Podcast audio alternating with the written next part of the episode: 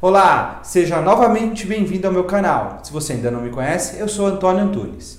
O vídeo de hoje eu vou falar um pouco sobre aposentadoria, mas principalmente o que você deve fazer se o seu pedido de aposentadoria ou outro benefício foi negado, ou seja, foi indeferido pelo INSS.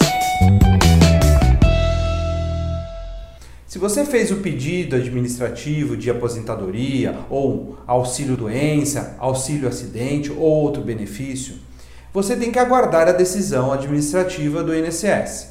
Então, o indeferimento do seu pedido, ele vem através desta decisão administrativa que está sempre justificada, ou seja, o INSS precisa te informar os motivos pelos quais ele indeferiu o seu pedido. Se você teve a sua aposentadoria ou seu benefício negado, não se preocupe, você tem chance ainda de conseguir obter a concessão desse seu pedido. A primeira forma de você tentar reverter este primeiro entendimento é entrar com um recurso administrativo. Neste recurso administrativo, você trará para o INSS os motivos pelos quais você entende que você tem direito àquele benefício. Por vezes, o INSS ele indefere o pedido em razão de ausência de documentos que comprovem os requisitos legais para aquele benefício que você está pedindo. Também acontece do INSS entender que determinado documento ele não é válido para comprovar os requisitos legais para o benefício ou para a aposentadoria. Então, no recurso administrativo, você vai justificar porque aquele determinado documento é válido e vai trazer os argumentos que você entende cabíveis para aquele recurso. Nos casos de auxílio doença, auxílio acidente ou até aposentadoria por invalidez, é comum que o laudo técnico, a perícia médica, ateste que você não apresenta os requisitos legais para aquele benefício.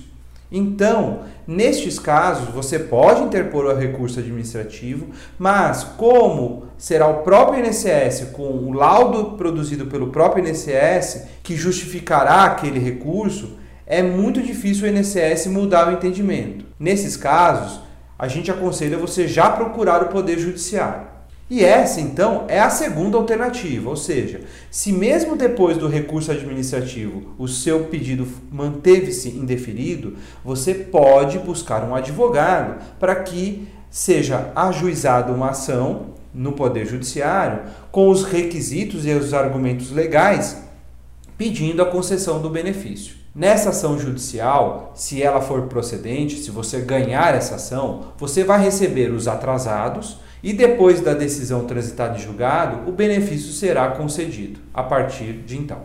Bem, eu vou deixar aqui na descrição desse vídeo um link para que você saiba mais sobre essas possibilidades, tá bom? Se você tem alguma dúvida, se você quer dar alguma sugestão, use aqui os comentários desse vídeo ou entre em contato comigo através do e-mail ou do nosso escritório.